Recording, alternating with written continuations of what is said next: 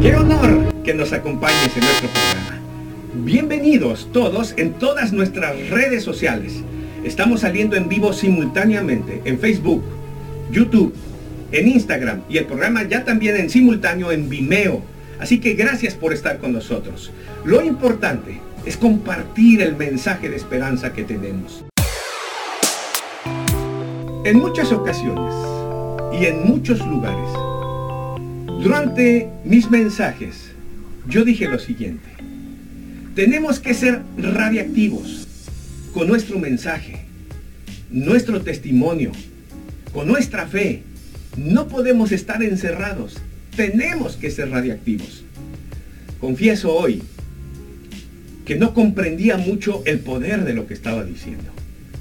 Hoy que comprendo mejor esto de la radiactividad, la radiación y demás, voy a enseñártela en este programa y con más énfasis voy a declarar que tras esta pandemia tenemos que ser más que nunca radiactivos.